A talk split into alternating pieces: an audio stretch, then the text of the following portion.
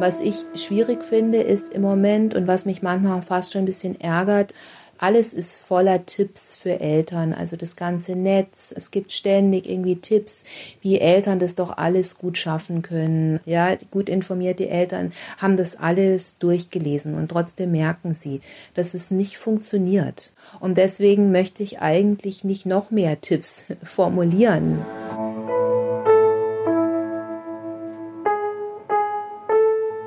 Eltern ohne Filter. Ein Podcast von Bayern 2. Hallo, da sind wir wieder. Kurze Staffelpause und schon geht's weiter. Und zwar mit mir, Katrin. Hallo. Nice, dass ihr da seid. Ha! Letztens habe ich von einem Teenager-Papa gelernt, dass nice bei der Jugend schon wieder out ist. Wild ist jetzt das neue nice. Daran musste ich denken, als ich das Buch Wild Child in der Hand hatte. Wildes Kind. Sind nicht alle Kinder irgendwie wild? Ja, genau. Und so ist das auch gemeint. Kleine Kinder halten sich nicht an Konventionen. Sie sind wild. So schreiben das Eliane Retz und Christiane Stella Bongertz in dem Buch Wild Child, ganz frisch erschienen. Und mit einer von beiden war ich zum Telefonieren verabredet. Ich bin die Eliane Retz, ich bin 40 Jahre alt, ich habe Pädagogik und Psychologie an der LMU München studiert.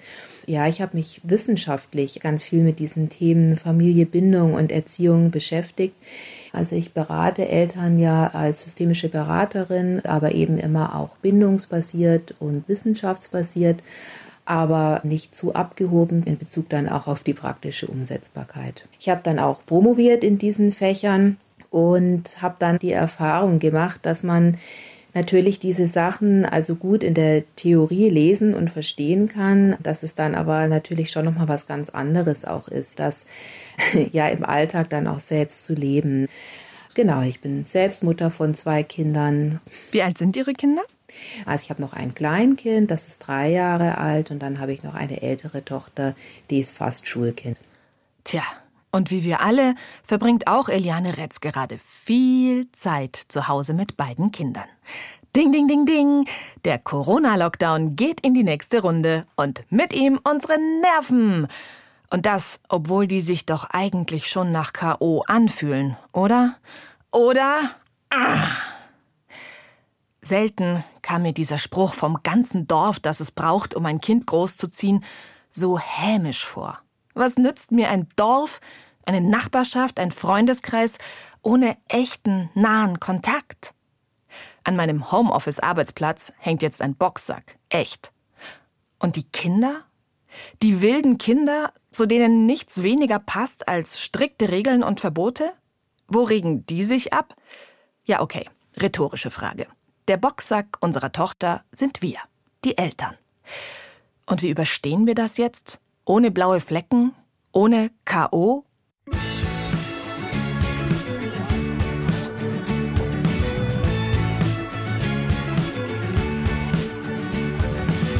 bought the house, lost the wife, see the kids from time to time. I'm sitting in the bathtub and I'm trying to make me feel alright.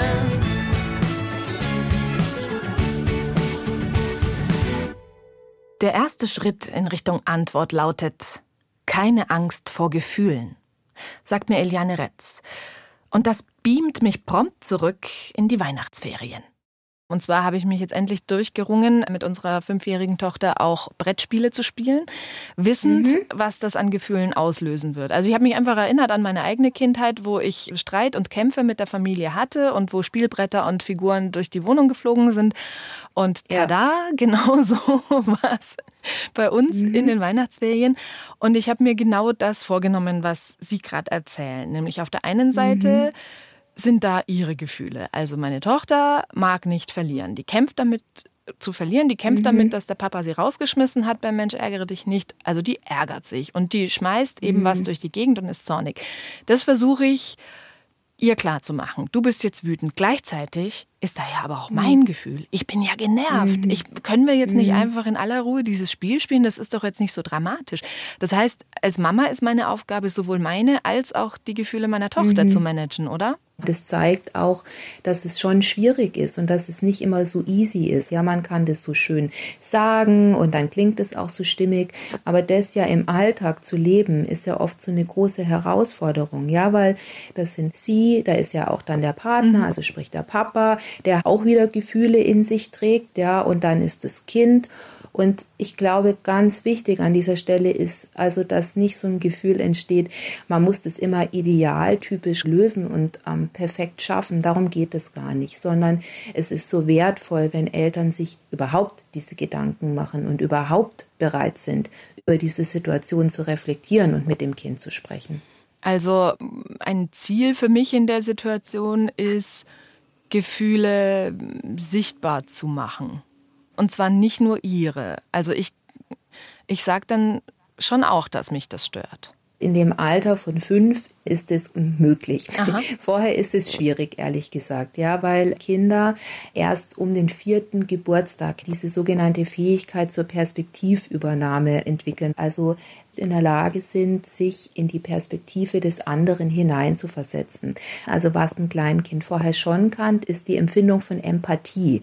Aber das ist was Spürendes. Also Kleinkinder können zum Beispiel durchaus emotional betroffen reagieren, wenn sich jemand wehtut. Die bringen dann zum Beispiel den Teddybär und zeigen dann ganz aktiv, hey, ich will ja, dass es dir wieder besser geht. Das ist schon bei Kindern mit circa 18 Lebensmonaten spürbar.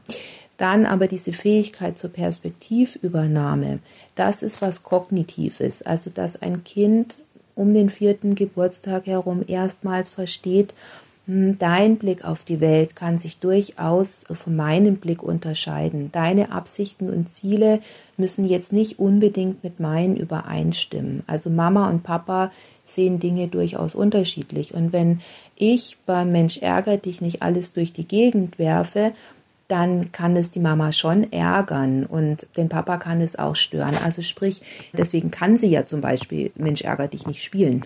ja, also weil sie versteht zum Beispiel, sie wollen gewinnen, der Papa will gewinnen. Ja, also das sind ja komplexe kognitive Vorgänge im Gehirn, die man da eigentlich ja, steuern und verstehen muss. Ich weiß schon, warum ich das so lange rausgezögert habe mit den Brettspielen bei uns daheim. Geht euch das auch so? Wie löst ihr das mit dem Spielen und diesem Frust beim Verlieren? Habt ihr das auch schon mal bewusst vermieden? Andererseits will ich meiner Tochter ja auch bei dieser Form der Gefühlsbewältigung beistehen, ihr da durchhelfen. Und es hat auch richtig was gebracht. Ein paar Spiele haben wir in den Ferien nämlich bis zum Ende geschafft, ohne Heulen, Schimpfen und Verzweiflung, obwohl sie nicht immer gewonnen hat. Darüber haben wir uns dann alle gefreut. Weil klar, toll findet sie das auch nicht, wenn Frust und Wut die Regie bei ihr übernehmen. Letzten Sonntag war es dann aber wieder mal soweit. Wir hatten gerade erst begonnen zu würfeln und zu ziehen, als ihre Spielfigur beim Leiterspiel die letzte war. Reines Würfelpech. Aber ich habe sofort gemerkt, mm -mm, nein, heute ist kein guter Tag für Impulskontrolle. Ihre Miene hat sich verdüstert und sie hat ihre Spielfigur umgeschmissen. Und weil ich selbst keine Kraft für einen Frustanfall hatte, habe ich einfach ganz ruhig vorgeschlagen, ob wir nicht vielleicht was anderes spielen wollen. Und schon schlüpften wir in die Rollen unserer Figuren und badeten auf dem Spielbrett im See, ritten auf dem Pferd, holten uns ein Eis. Ach ja, und irgendwer hat natürlich irgendwo Kacker gemacht. Sun is burning, face is white, he's turning green time. Has a daughter and a wife. He's just trying to stay alive. Oh. Rules of engagement.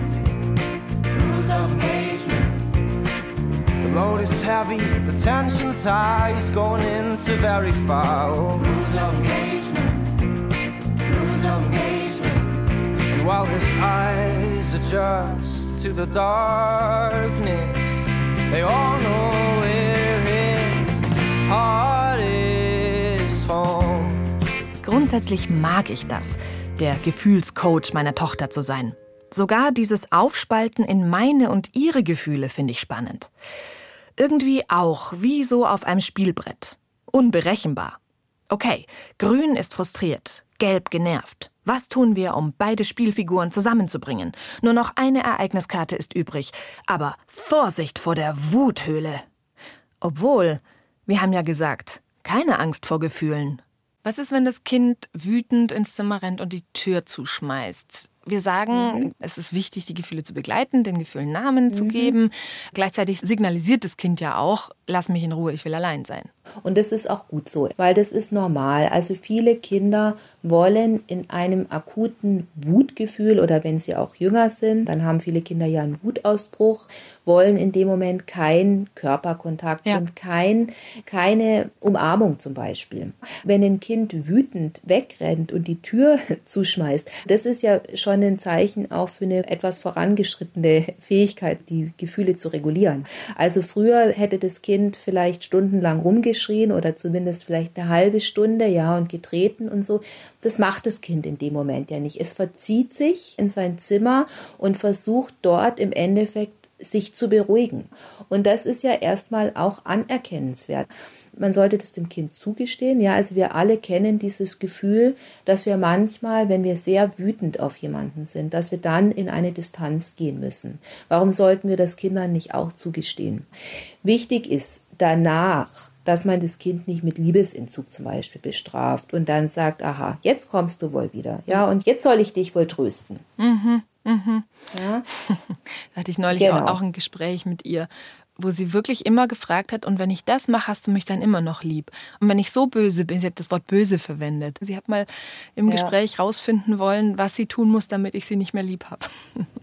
Und das ist ja mit so die schlimmste Erkenntnis von Menschen, wenn sie dann älter sind und erwachsen, das ist ein häufiges Thema auch in therapeutischen Prozessen, dass die elterliche Liebe eben nicht bedingungslos war, sondern an ganz viel Erwartungen geknüpft war. Und das tut Menschen wirklich sehr, sehr weh. Ich wurde nur geliebt, wenn ich angepasst war, wenn ich gute Noten gebracht habe, wenn ich still war. Und das weiß man aber, dass es das nicht gut ist. Aber wenn ein Kind immer wieder die Erfahrung sammelt in der Familie, auch wenn ich mich nicht ruhig und angepasst verhalten habe, wenn ich laut war, wenn mich meine Gefühle wirklich förmlich überrannt haben und die Eltern in dem Moment vielleicht schon auch ein bisschen hilflos waren und erstmal nicht wussten, was sie jetzt machen sollen. Aber sie haben mich nicht bestraft dafür. Sie haben versucht, mit mir rauszufinden, was wir vielleicht beim nächsten Mal anders machen können. Sie haben mit mir darüber geredet und sie haben mich einfach danach in den Arm genommen. Und ich habe mich echt danach beschützt und geliebt gefühlt. Das ist entscheidend. Mhm. Dass das Wild Child umarmt wird. Ja, genau. and I was hard to find. Only this could bring me home. Now I'm standing at your side. We will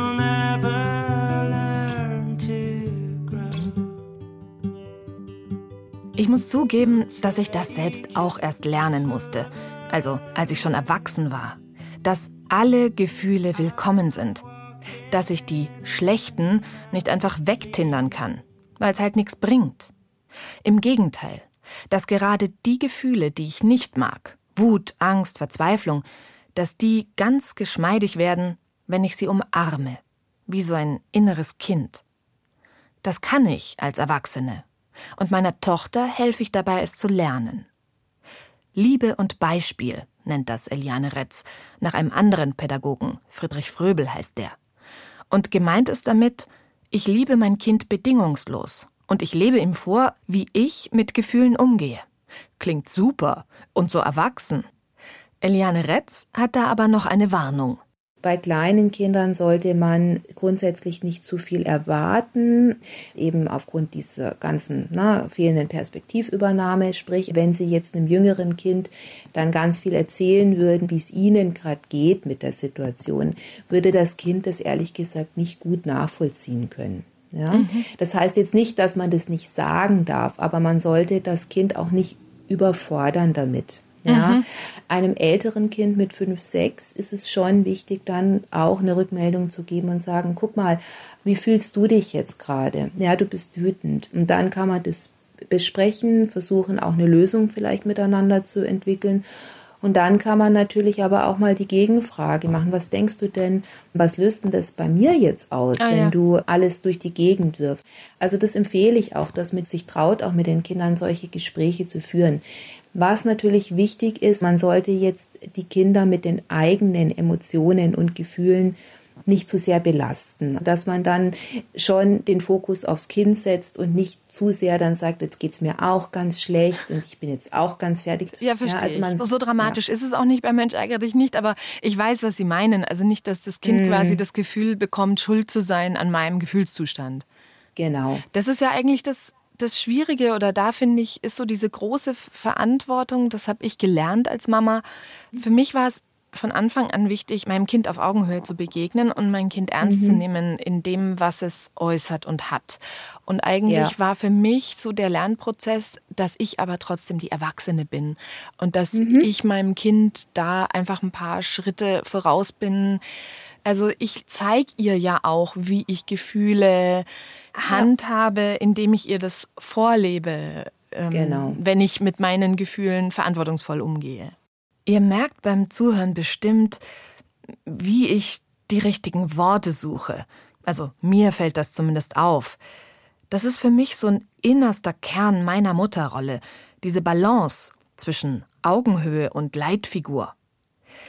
Ich habe im Gespräch mit Eliane Retz auch direkt den nächsten Flashback, diesmal in die Babyzeit. Ist jetzt also ziemlich genau fünf Jahre her. Meine Tochter war sechs Monate alt. Da habe ich nämlich was ausprobiert und ich würde behaupten, es ist schief gelaufen. Da habe ich mich nämlich zum ersten Mal befasst mit bedürfnisorientiert erziehen und das hat mir alles total Ja. gut gefallen. Und was ich aber gemacht habe, war nur noch das zu tun, was mein Baby wollte. Also, wenn die völlig müde war und es Schlafenszeit war und ich völlig fertig war und sie aber ein Spielzeug entdeckt hat und noch spielen wollte, habe ich sie erstmal noch spielen lassen und habe uns damit alle ins Verderben geritten, weil der Stress in der Familie größer wurde, statt einfach in dem Moment ihr zu signalisieren, nein, jetzt wird geschlafen. Du bist müde, wir sind müde, jetzt wird geschlafen. Also sprich, sie irgendwie dann doch zu bevormunden oder sagen wir zu lenken, ihr ein Angebot zu machen von dem, was ich glaube, dass sie jetzt braucht. Und Wir haben das so zwei Monate lang gelebt und es wurde immer schlimmer, weil ich auch das Gefühl hatte, dass sie immer unorientierter geworden ist. Also sie war natürlich nach wie vor eben dieses Baby, aber das wurde immer haltloser und ich habe das Gefühl gehabt, ich habe ihr keinen Halt mehr gegeben, indem ich mich nur noch auf Ja. ihre Welle gesetzt habe. Ja, das finde ich ein ganz schönes Beispiel. Das ist sehr wertvoll, weil ich finde, da sieht man sehr gut, dass es nämlich genau darum geht, um diese sogenannte Fähigkeit zur elterlichen Co-Regulierung. Weil das Kind ja eben in dem Alter sich noch gar nicht alleine regulieren kann. Also sprich, ein Baby mit einem halben Jahr räumt ja nicht die Spielsachen weg und sagt, ich bin müde und gehe ins Bett. Das kann das Kind ja alles noch gar nicht leisten. Also da sind wir genau wieder auch bei dem, was die Bindungstheorie besagt. Also das Kind braucht eine Person, die Verantwortung und Schutz übernimmt und dann eben auch dazu in der Lage ist, überwiegend die Bedürfnisse des Kindes gut zu entschlüsseln und dann auch prompt und angemessen darauf zu reagieren. Und das bedeutet eben auch, dann ein müdes Kind nicht weiter jetzt zu bespaßen, sondern das Müdigkeitssignal zu entschlüsseln und dann auch gut zu beantworten. Und da weiß man auch, wenn das Eltern überwiegend im Alter gelingt, das ist die Basis, dass sich dann im Babyalter eine sichere Bindung entwickelt. Weil das Kind quasi merkt, das kann der Person vertrauen. Die macht zwar gerade was, was mir im ersten Impuls nicht passt, aber ich merke, es tut mir gut. Kann man das so übersetzen? Genau, aber das Baby ist ja niemals gegen seine Eltern. Ein Säugling, der lebt in Gefühlen und braucht dann eben auch jemanden, der aktiv unterstützt, wenn die Gefühle vielleicht auch zu stark und zu heftig werden.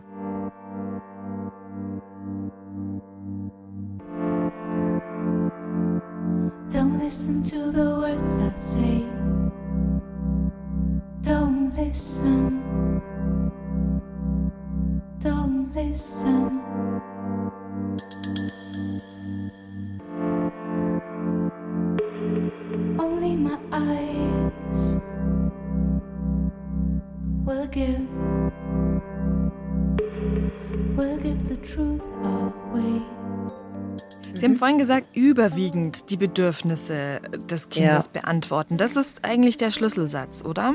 Ja, absolut, weil es soll ja nicht kippen. Ja, also das soll ja gut zu halten sein letztlich für die Eltern. Und deswegen immer, wenn man über Bindung und Beziehungen und Erziehung spricht, finde ich, ist es so wichtig, den Eltern klarzumachen, dass es nicht um ein Ideal geht. Also es kann niemand. Das ist so.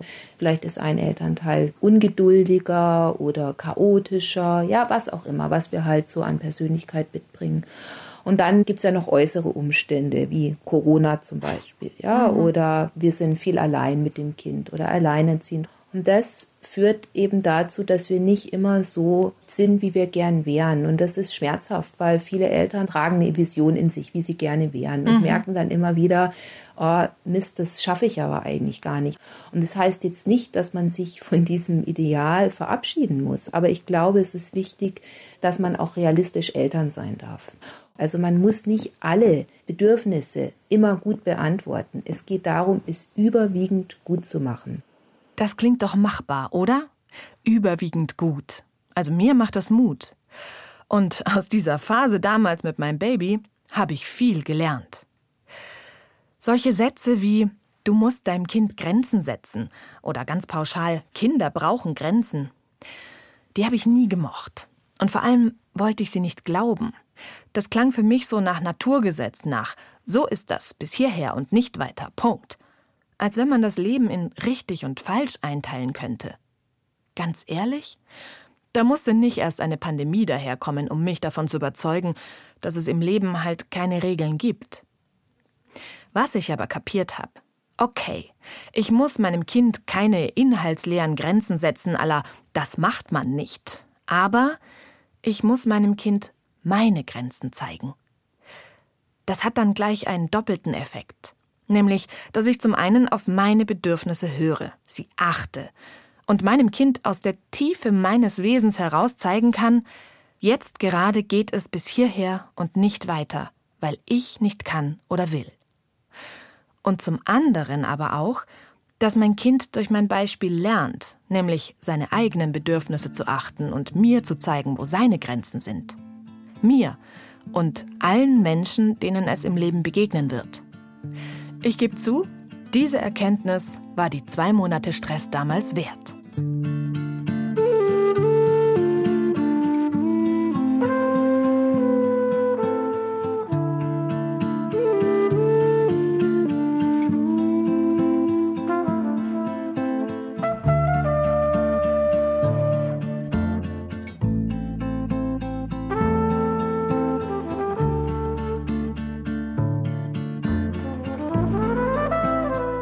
Jetzt aber mal wieder down to earth. Ist ja schön und gut, über Bedürfnisse und Gefühle rumzutheoretisieren, aber hallo, ding, ding, ding. Wir befinden uns in einer heftigen Ausnahmesituation. Pandemie, Lockdown, Schulen zu. Natürlich will ich die Gelegenheit nutzen, Eliane Retz zu fragen, wie um Himmels Willen schaffen wir das, diese Ausnahmesituation zu stemmen?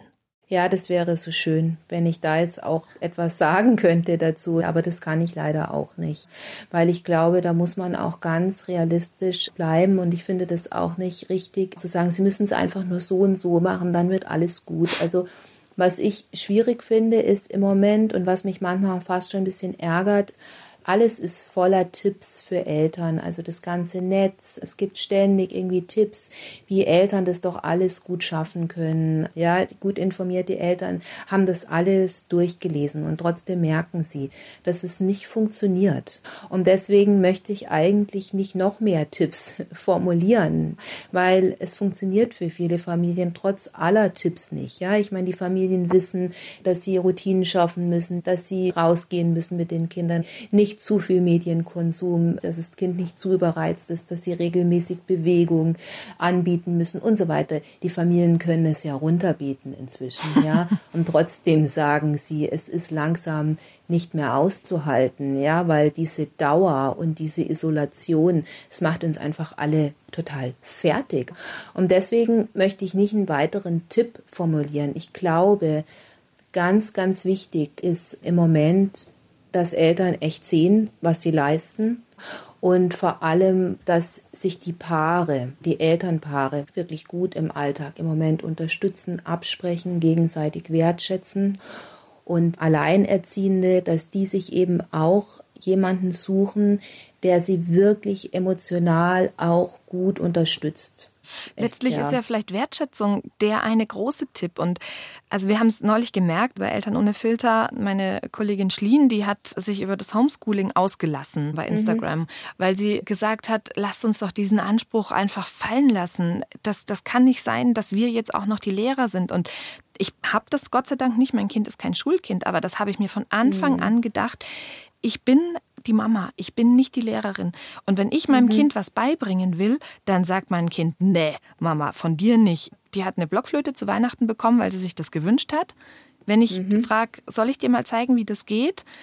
Das mhm. will sie nicht. Und das ja. ist nur eine Blockflöte, das ist noch nicht mal die Matheaufgabe. ähm, ja. Genau, gutes Beispiel. ja, also das muss man einfach den Eltern schenken, oder? Dass sie da keinen Anspruch an sich haben können was da eigentlich aus systemischer Sicht natürlich auch passiert ist, dass es auch zu einer totalen Rollenvermischung kommt. Also wir sind Mutter, wir sind Papa und dann gibt's aber auch Aufgaben, die wir halt nicht haben. Also die zum Beispiel Lehrer übernehmen. Und dann geht's ja immer wieder auch um Klarheit, zu sagen, was kann ich leisten und was kann ich auch nicht leisten und wie können wir emotional gut durch die Zeit kommen. Also ich glaube, dass das im Moment mit das Wichtigste ist, ehrlich gesagt. Könnte es schon was helfen, dem Kind gegenüber zu signalisieren, hör mal, ich will gar nicht deine Lehrerin sein. Die Situation ist gerade so blöd, dass ich es irgendwie sein mhm. muss und wir schauen jetzt zusammen, wie wir das hinkriegen? Ja, das finde ich eine schöne Idee, weil dadurch entsteht ja auch wieder ein Gespräch, dass die Eltern eben nicht im autoritären Befehlston rumschreien und sagen, und du setzt dich jetzt hin und machst jetzt deine Matheaufgaben und so, ja, sondern da geht man nämlich wieder auch in eine Beziehung, ja, und erzählt auch was über sich und sagt eigentlich, ich finde das auch nicht gut, ich mag das eigentlich auch nicht sein. Und dann finde ich, kann man das Kind aber auch wieder fragen und sagen, erzähl mal, was findest du denn gut an dem guten Lehrer zum mhm. Beispiel, ja, mhm. also dass man dann auch miteinander miteinander spricht. Vielleicht entsteht dann auch ein bisschen ein nachahmenswertes Modell. Also ich glaube wirklich, dass es ganz wichtig ist, klar zu sein in den Rollen und dass man emotional miteinander gut in Beziehung bleibt. Ja, das ist, glaube ich, momentan das Entscheidende. Und vor allem die Paarbeziehung. Vielen Paaren geht's nicht gut im Moment miteinander und das macht ja was mit der Familie. Also da würde ich dann vielleicht eher auch raten, Online-Paarberatungsangebote nutzen, damit die Paarbeziehung wieder gestärkt wird, weil es ist ja so, wenn ein Elternteil nicht mehr kann und total am Limit ist, ja, dann braucht er den anderen, der dann wirklich ihm hilft und sagt, ich sehe das, du hast schon heute so viel geleistet, du kannst nicht mehr mehr. Und selbst wenn du wenig geleistet hast, es ist egal, wie kann ich dich unterstützen. Im Moment geht es um die elterliche Zusammenarbeit, mit der steht und fällt die Stimmung in der Familie.